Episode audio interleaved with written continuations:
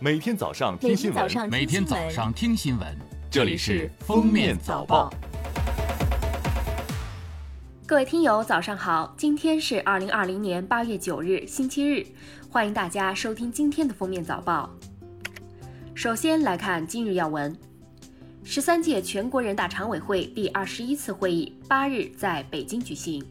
对《预防未成年人犯罪法》修订草案进行二次审议，为进一步畅通有严重不良行为的未成年人进入专门学校接受教育矫治的渠道，修订草案二审稿拟增加规定：对有严重不良行为的未成年人、未成年人的父母或者其他监护人所在学校无力管教或者管教无效的，可以向专门教育指导委员会提出申请。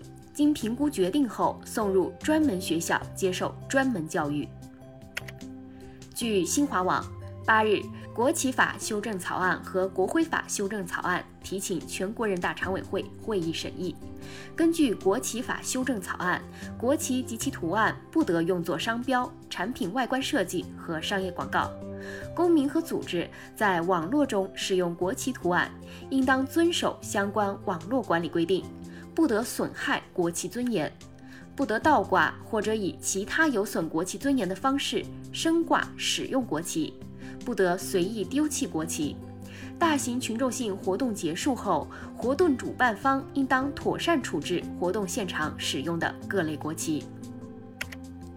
为深刻吸取黎巴嫩贝鲁特八四重大爆炸事件教训，国务院安委办立即专题部署开展硝酸铵等爆炸性重点管控化学品生产存储企业及港口货场明察暗访工作。八月七日，派出六个工作组赴河北、山西、福建、山东、河南、陕西、云南、贵州、重庆、四川、甘肃等十一个省份和天津、青岛、上海、宁波港等四个重点港口。下面是热点事件：西安市新城区文化旅游体育局情况通报。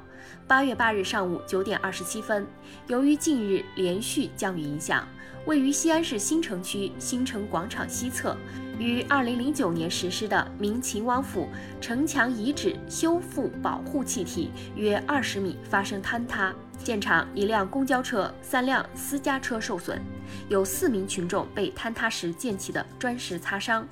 专家目前研判看，文物本体未受到破坏。文物部门现场正在落实抢险保护措施。截至八月七日，据上海市疾控中心，上海市已报告输入性登革热病例九例。三日，厦门发布登革热高风险等级。登革热是由登革病毒引起的急性传染病，流行于全球热带和亚热带地区，其感染者是主要传染源。病毒由伊蚊携带传播，但人与人之间通常不传播。预防登革热最有效的方式还是防灭蚊子。近日，上海浦东警方查处了上海首例养犬人遗弃犬只案。七月二十八日，两位热心的外卖小哥发现一只走失家犬酷暑天被主人遗弃在了花园角落，且有受伤痕迹，疑似被车辆撞击过。狗主人因犬只年事已高，且患有老年犬基础疾病，遂弃养。狗主人被处以罚款五百元，并吊销养犬登记证。目前，该犬只因年老多病，已在宠物医院死亡。作为中国市场上唯一一款尚未支持北斗卫星导航系统功能的智能手机，苹果公司的产品 iPhone 很快就会宣布支持北斗系统。据悉，苹果新产品 iPhone 十二将开始支持北斗导航。此前的多代 iPhone 并不支持这一系统。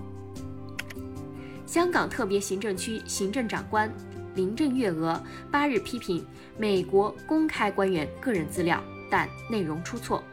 他本人的访美签证有效期到二零二六年，既然本不向往到这个国家，看来也可主动注销了。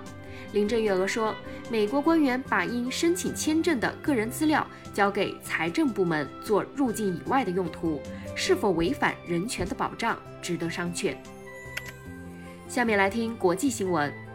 毛里求斯总理贾格纳特当地时间七日宣布，该国进入环境紧急状态，以应对在毛里求斯近海发生的搁浅货船漏油事件。